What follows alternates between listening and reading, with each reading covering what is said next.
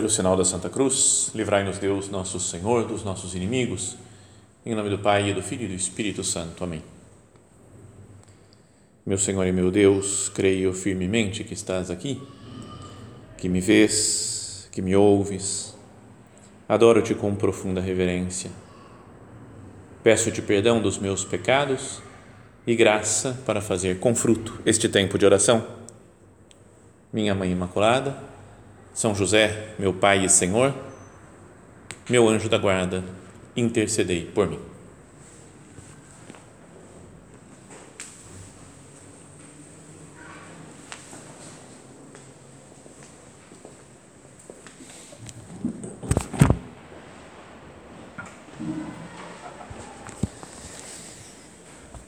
Na primeira meditação desta série sobre a amizade que nós estamos fazendo, nós contávamos a história de quando aquele profeta Samuel foi até a casa de Davi, né, do Jessé, pai de Davi, para escolher né, quem que ia ser, né, Deus ia mostrar para ele quem ia ser o novo rei de Israel. Então meditávamos nisso para falar aquela frase lá que é que Deus não olha a aparência, mas olha o coração. Então mesmo os irmãos mais velhos, sendo mais fortes, mais altos, né, tinham uma aparência melhor do que o Davi, foi o Davi que foi escolhido. Agora, continuando essa história, vai aparecer, né, se nós seguíssemos lendo a Sagrada Escritura, o livro, o primeiro livro de Samuel, que conta esse episódio, se nós continuássemos lendo, vai falar a história de uma grande amizade que o Davi tem, vai ter, vai criar com o Jonatas, que é o filho do rei Saul. Então, vamos contar essa história um pouco, né, agora na nossa meditação, porque pode ajudar a pensar em como temos que manifestar a nossa amizade para com os outros. Então, o Davi tinha sido escolhido né, para ser o novo rei de Israel, porque o Saul não tinha correspondido àquilo que Deus esperava dele. E Deus falou: "Retirei meu espírito de Saul, né, porque ele foi desobediente, foi infiel. Então vou escolher um novo rei." escolheu Davi, foi ungido rei, mas ele era um menino novo ainda, né? o Davi, muito jovem, e não era conhecido ainda isso daí. O Saul achava que ele ia continuar sendo rei e que depois a realeza ia passar para a descendência dele, ou seja, para o filho dele, o Jonatas, e depois para os filhos do Jonatas, e assim por diante. Falou: Eu sou o rei, a realeza, né, a monarquia em geral é, é familiar, hereditária, então vou passando para os meus descendentes. Mas Deus pensava de outra forma e já tinha eleito Davi para ser o novo rei. Bom, o, o, o Saul ele estava numa época assim muito meio melancólico, estava meio mal, triste e alguém sugeriu que fosse levado para ele um tocador de cítara para animar um pouco o ambiente lá no palácio real, no palácio do, do rei Saul. Então foi chamado o próprio Davi, que tocava e ficava lá animando um pouco as festas da, da turma do Saul. Mas já estava, dessa maneira, ele já estava dentro do ambiente né, de, do, do palácio real. Nessa ocasião é que surge o, o grande, um grande inimigo lá, o Golias, né, inimigo do povo de Israel, um grande lutador, um homem gigantesco, é muito alto, e o Davi se dispõe a lutar com ele. E essa é a história talvez das mais conhecidas da Bíblia, né, do Davi e Golias, que ele joga com uma funda, joga uma pedra, mata o Golias. Então, com isso, ele foi ficando com a maior moral no reino de Israel.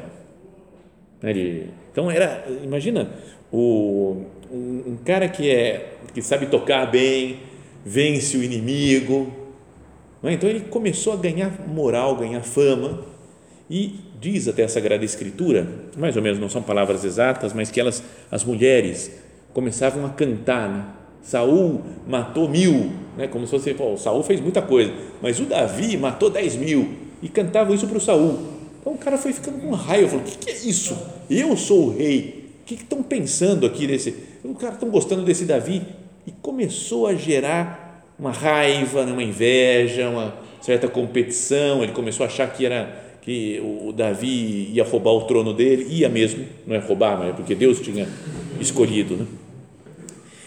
E um, num dos dias, logo a primeira vez que o Jonatas, filho do, Davi, do, do Saul, viu o Davi, gostou dele, e acho que talvez por uma revelação sobrenatural, podia ser, ele percebeu, falou, vai ser o novo rei de Israel. Tanto que ele gostou, ficou super amigo logo de cara do Davi e passou para ele várias coisas que ele tinha, espada, um cetro, um, monte de coisas que o, Jonatas, como filho do rei, tinha, ele entregou para o Davi.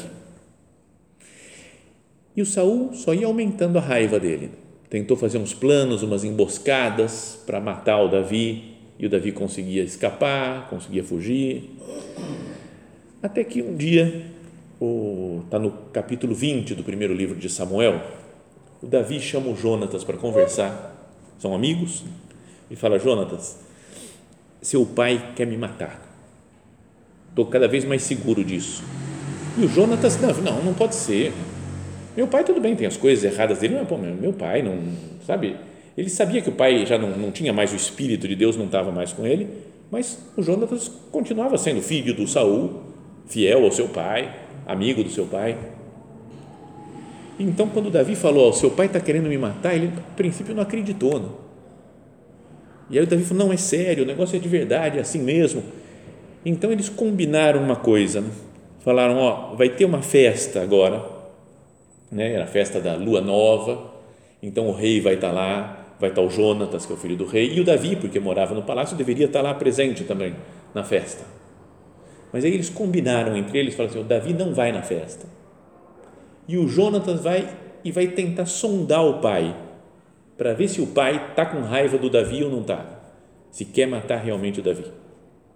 Então, em determinado momento da conversa, nesse capítulo 20, Jonatas disse né, para o Davi: Pelo Senhor Deus de Israel, juro, dentro de dois ou três dias vou saber as disposições do meu pai.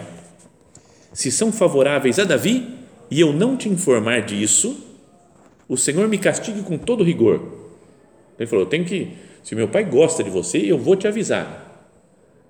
E se persistir a má vontade de meu pai contra ti, eu te avisarei da mesma forma e te farei partir, para que fiques fora de perigo, e o Senhor esteja contigo como esteve com meu pai. Ele falou: se, ó, se o meu pai quiser te matar, eu vou te avisar. Fica tranquilo, pode confiar em mim, vai dar tempo de você fugir. E Daí fala: E o Senhor esteja contigo como esteve com meu pai. Como que falando, ó, você vai ser o rei futuro de Israel e de Judá. Você vai ser o rei. Como ele, Deus esteve com meu pai, o rei, agora ele vai estar com você. Tranquilo. E daí, só que daí ele pede uma parte em troca. Fala, eu te garanto que eu vou te avisar, mas mais tarde, se eu ainda viver, tu certamente me tratarás de acordo com a lealdade do Senhor né? Ele fala, se, se, eu, se a gente, se eu continuar vivo, porque já pensou, vai o Saul vai perder o trono, o Davi ia tomar, ia ser o novo rei, e aí os súditos do Davi, em geral naquela época o pessoal era meio bárbaro, meio violento, né? Então falou, vamos matar todo mundo do Saul aqui para eles não tentar tomar o poder outra vez. Mata o Saul, mata a família do Saul. Então, se eu viver, então a gente continua amigos. Mas se eu morrer, não negarás a tua lealdade à minha casa, mesmo que o Senhor exterminar um por um os inimigos de Davi da face da terra. Então ele falou: tenho, vou ter meus filhos, protege meus filhos, né? mesmo que eu morra, porque eu vou ser exterminado por ser da família inimiga da sua família, mas protege a minha família. Assim, Jonatas fez aliança com a casa de Davi e disse: O Senhor peça contas a Davi. Então falou, Davi está comprometido. Então os dois fizeram um pacto. Né?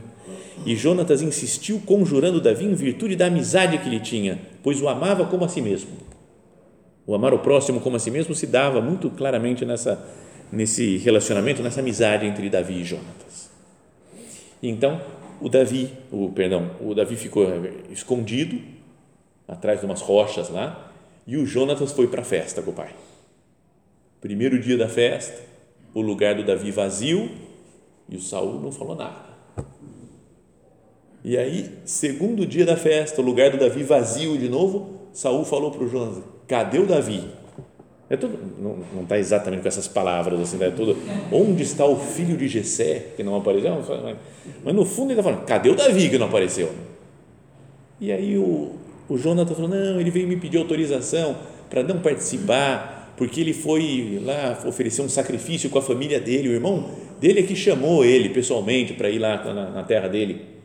E aí falou que se encheu de cólera, de raiva, o Saul, e percebeu, né, e o, e o, o percebeu isso e falou, mas pai, por que, que você tem alguma coisa contra ele? E aí ele, sério, a, a tradução que aparece, nem vou ler aqui direito, é, o, o que o pai falou para o filho, né, filho de uma transviada, você está envergonhando a família, porque não sei o quê, porque você é amigo do Davi, tá? eu queria matar, então ele soltou tudo que ele queria fazer, né? queria matar o Davi.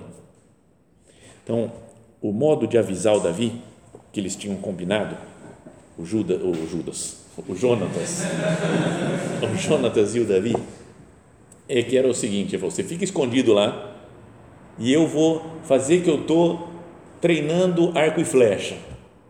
Então eu vou falar para um servo meu, né? Vou jogar a flecha e falar, vai buscar. Se eu falar, a flecha está mais para cá, de onde você foi, você fica sabendo que você pode ficar, Davi, que meu pai gosta de você. Agora, se eu falar para o servo, a flecha foi mais longe, então é para você fugir, foge. Porque ele não podia ir lá aparecer o Davi e falar, Davi, foge, porque os outros iam ver. Né? Então armou todo um maior teatro, né? o Jonatas, maior esquema que bolou, tá vendo? O cara teve ideia, ele falou, como é que eu vou fazer para o Davi sair com vida? Né? E soltou as flechas e falou para o servo dele: o negócio está muito mais longe, e ainda corre, corre, foge, grita, sabe, gritando ainda para o cara sem entender nada, ia correndo atrás da flecha lá, mas no fundo era para o Davi: Davi, foge. E assim o Davi fugiu. Né? Então, Jonatas disse depois ainda a Davi: né, vai em paz, ambos juramos em nome do Senhor, dizendo: o Senhor está entre mim e ti, entre minha descendência e a tua descendência para sempre. Então, falou, a gente fez um um pacto de amizade para sempre e a nossa descendência também, os nossos filhos. Então Jonatas continuou com seu pai, mesmo sabendo que o Espírito de Deus já não estava mais com ele, não é? e, e, e, e viu que Deus ia protegendo Davi. Né? Então ele queria também ajudar nisso daí, de, na proteção do Davi. Várias vezes aparece na Bíblia né? que o Saul queria matar o Davi. Em um momento, por exemplo, fala: Davi soube que Saul tinha saído para tirar-lhe a vida Estava então no deserto de Zif, em Oressa.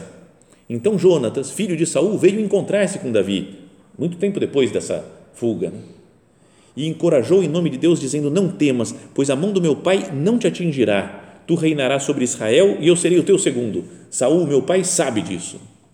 E ambos fizeram um pacto diante do Senhor. Davi ficou em Horessa e Jonatas voltou para casa. Então, todas as vezes que se encontravam, somos amigos para sempre. Aí o tempo passa, correram os anos, e numa grande batalha, numa guerra contra os filisteus, que eram os inimigos habituais naquela época né, do povo de Israel, foram mortos o Saul, o Jonatas e os outros irmãos do Jonatas também, todos os filhos do Saul. Né? Então foi uma, uma coisa tremenda. Chegou a, a, a notícia para o Davi, e também mostra o estilo Davi também naquela época, que era violento tudo chegou um mensageiro lá, falar assim, ó, teve uma grande batalha e morreu Saul e o Jonatas. Então o Saul, o, o Davi ficou muito mal porque morreu o amigo dele e morreu o eleito do Senhor. Ele, ele não queria fazer mal para o Saul. Ele falou, Deus escolheu uma vez ele para ser o rei. Ele é o eleito do Senhor. E então ele recebeu essa notícia, ficou muito triste e perguntou para o cara que deu a notícia, o mensageiro, como que você sabe? Ele fala, ah, porque ele quis se matar, porque ele viu que ele ia ser morto, então ele se jogou em cima da espada dele, assim morreu Saul, né? se jogou em cima da própria espada, só que ele não morreu na hora, estava lá demorando para morrer, aí ele me chamou e falou, vem aqui e me mata, e eu falei, tá bom, vou te matar então para facilitar, matou Saul e foi contente contar para o Davi, eu matei o inimigo, esse cara que estava te perseguindo, ele estava morrendo já, mas eu dei aquele golpe de misericórdia, e ainda trouxe os materiais dele, assim, o cetro, coroa, sei lá o que ele trouxe lá, do, várias coisas do, do Saul, trouxe para o novo rei, valeu Davi. O Davi não desacreditou o Davi, né? falou, como assim? Você matou o eleito do Senhor, você não tem noção. E ele falou: Vem cá, servos, vem cá, mata esse cara aqui na minha frente. E pá, cortaram a cabeça do cara. Então era tudo, era um bando de violentos né, na época. Mas daí o Davi fez, compôs, né, porque ele compôs os salmos, compôs um canto fúnebre, muito bonito, né, elogiando Saul, elogiando a sua amizade com Jonatas, que ele que era demais o Jonatas, sabe? Só elogios assim, e foi amigo para sempre até a morte. Depois passa um pouquinho da Bíblia, continua o segundo livro de Samuel, e fala que o Jonatas, filho de Saul, tinha um filho aleijado dos dois pés. Quando tinha cinco anos, ao chegar de Jezrael a notícia da morte de Saul e de Jonatas, sua ama, né, a babá lá do, desse menino, é, é, havia levado havia levado na fuga, né, pegou o menininho que era novo, né, de cinco, anos, saiu correndo com ele, mas na fuga, na precipitação, o menino caiu e ficou manco.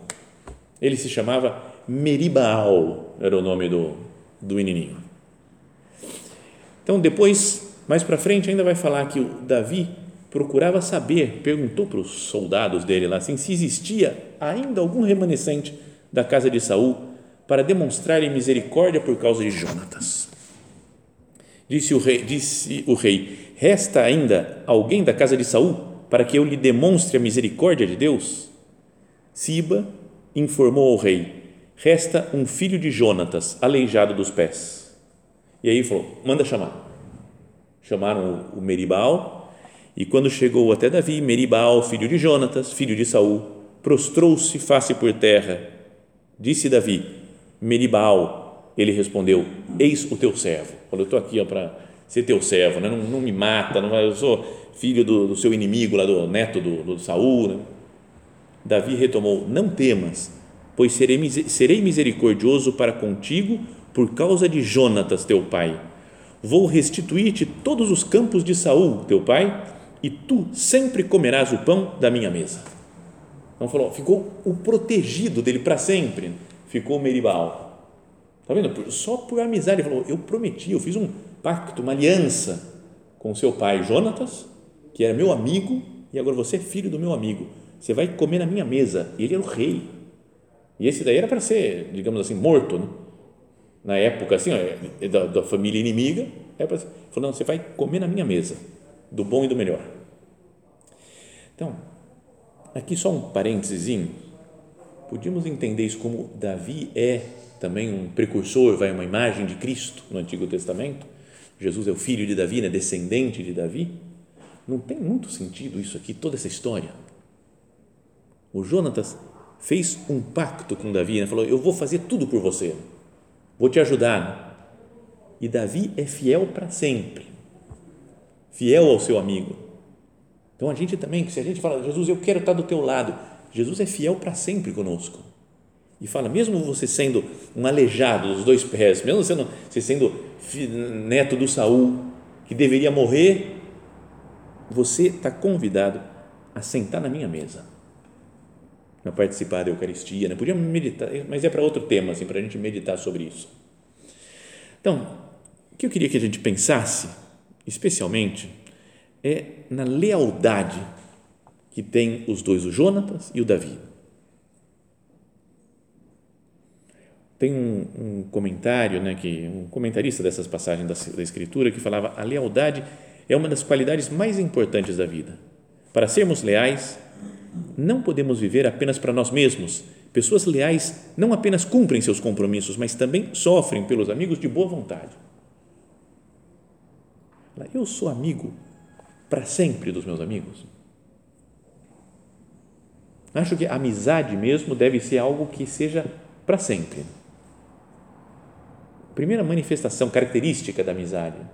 Se eu falar, ó, sou seu amigo agora, enquanto a gente tem um certo interesse em comum, porque a gente está junto aqui né, estudando, está na faculdade junto, está no trabalho junto.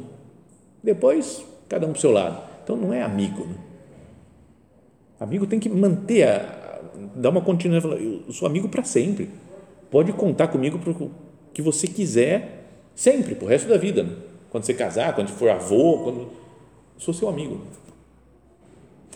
Tem uma história que já falei em alguma outra meditação, mas sobre um acontecimento da vida de São José Maria. Né? Isso contou um padre espanhol, quando eu morava lá, depois de, de ordenar padre, passei um tempinho na Espanha. E aí foi um, um padre da, do Opus Dei, que chama Manuel Pedreño. Nunca tinha ouvido falar desse homem. Manuel e ele vem contar umas coisas aqui para gente. Falei, beleza. Sabe o que tem de padre lá de Opus, do Opus Dei? Em Roma, na Espanha. Aí vem um cara, conta uma história. Bom, eu conheci o São José Maria, pô, legal. Mas depois do centésimo, conheci, você fala, não, maravilha, show, né? Ah, beleza, não é, não é. Sabe, se for, agora, né, cada vez quanto vai, mais vai passando o tempo, aparece um velhinho lá. Velhinho não, o Padre Cesário conheceu São José Maria, não é velhinho. Mas falou, eu conheci, convivi com São José Maria. Pô, a gente fica impressionado, né? mas há uns 20 anos, e estando lá em Roma e na Espanha, era milhares de pessoas que tinham convivido com ele. Então veio esse Manuel Pedrenho e falou: Eu vou falar sobre a Consuelito. Falei, cara, Consuelito? O que, que é isso? Então, era, acho que era Maria Consuelo, uma mulher que era amiga dele. Falei, cara, o que tem a ver? Sabe, achando nada. E ele falou: a Consuelito, ela era filha do cônsul de Honduras, não por isso chamava Consuelito, não tem nada a ver, é só coincidência. Cônsul de Honduras, durante a Guerra Civil Espanhola. São José Maria, ele ficou, ele estava, como teve uma perseguição à igreja tremenda, né, entre 36 e 39, antes até um pouco também, perseguição à igreja, né? é, e muitos padres foram mortos, né? muitos bispos foram mortos. Então ele tinha que andar fugindo de um lado para o outro para não ser morto também, e ficou alojado uns meses no que era uma espécie de embaixada de Honduras, lá em Madrid. E acabou ficando amigo do, do cônsul, né? o cônsul que estava lá, então, o casal, da esposa do cônsul, e que tinha uns filhos pequenos, né? que eram mais jovens, e entre elas estava Consuelito. Então ela conheceu o São José Maria na década de 30, né? lá, lá em 37, acho que foi. Então, mas todas as biografias do São José Maria contam isso, que ele teve lá em 37, beleza, acabou a história, depois acabou a guerra, ele se mudou para Roma, acabou o, o papo. Mas daí ele falou, é que eu conheci a Consuelito e fiquei muito amigo dela, esse padre falou. Beleza. Falei, então, daí no ano, depois que acabou a guerra, o, o nosso padre escreveu para a família para agradecer, não sei o quê. Depois, quando morreu o cônsul, ele foi lá, teve no enterro dele. Depois, quando teve isso daqui, foi falando. Depois, em 40 foi isso, em 45, em 50, em 55, em 60, em 70. A, a vida inteira, porque ele ajudou num, em quatro, cinco meses, continuaram amigos da família para sempre. Então começou a contar um monte de coisa. O que mais me impressionou foi sua fidelidade na amizade. Sempre que ia para a Espanha, visitava eles. Acho que quando nasceu o filho deles, falava para Dom Álvaro, Beato Álvaro, vai lá, faz o batismo da criança. Sabe, ficaram super amigos e muito próximos sempre. Disse até que essa mulher, essa Consuelito, ela estava andando um dia por Madrid e teve uma imagem, São José Maria estava vivo ainda, né? E era amigo, se conversavam, assim, mas estava lá e teve uma imagem, parecia que ele estava andando no céu, assim, voando em cima dos carros. E ela falou: Nossa, que susto isso daqui, que tive uma visão dele, veio na cabeça. Então entrou numa igreja e falou: ah, Vou mandar, vou pedir para rezar uma missa por ele, né?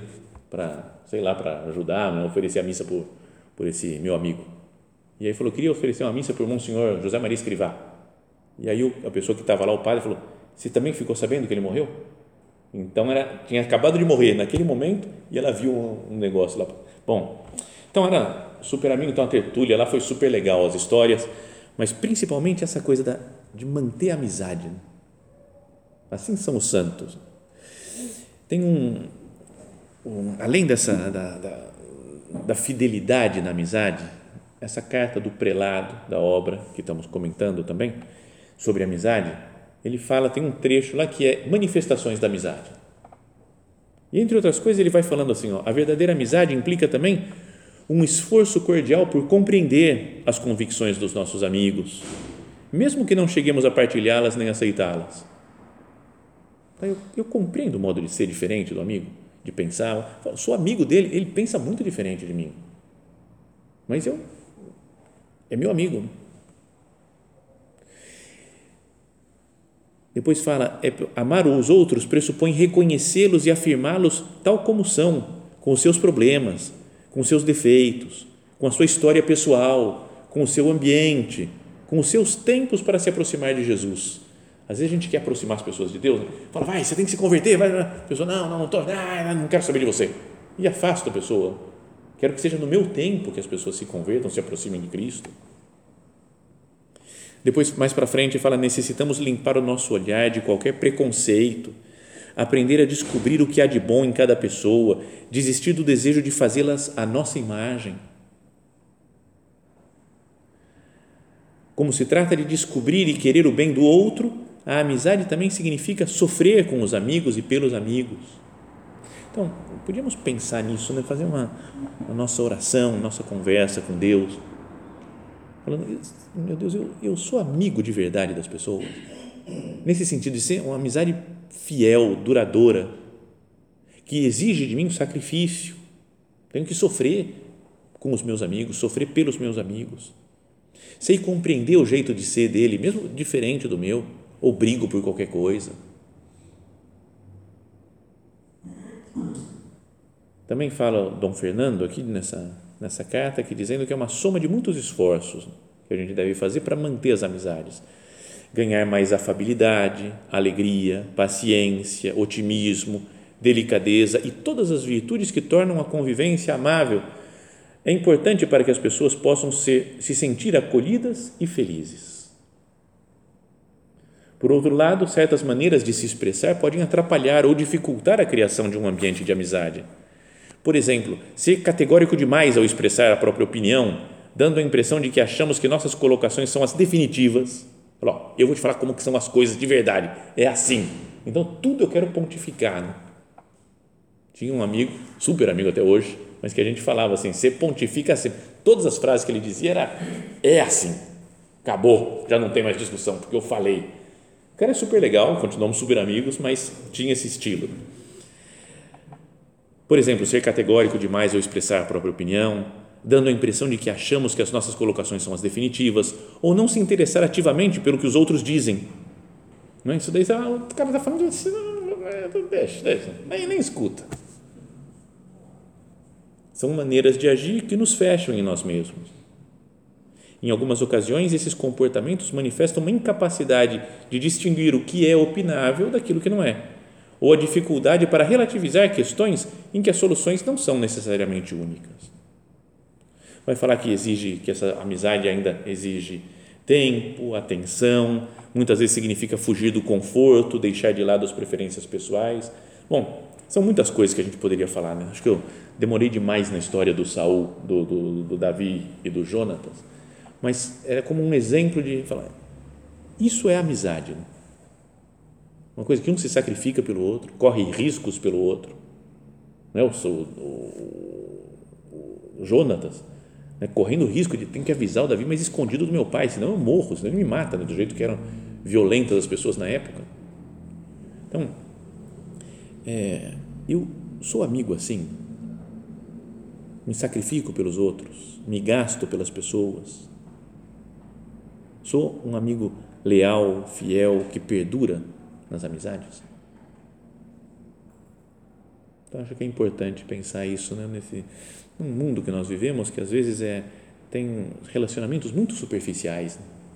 muito de época. Convivo bem com essa pessoa, convivo bem com aquela outra, depois já esqueço, né? não ligo mais, não, não apareço, não que nós saibamos ser com a graça de Deus, né, com a ajuda de Deus, com a intercessão de nossa mãe Santa Maria, amigos de verdade das pessoas. Né? Talvez não dê para ser assim, com essa profundidade de, de muita gente, porque exige tempo e o tempo é limitado. Mas que os meus amigos sejam, bom que sejam bastantes, mas que sejam, sobretudo, amigos de verdade, com quem eu tenho essas manifestações de carinho, de atenção, de esforço, de sacrifício e de fidelidade.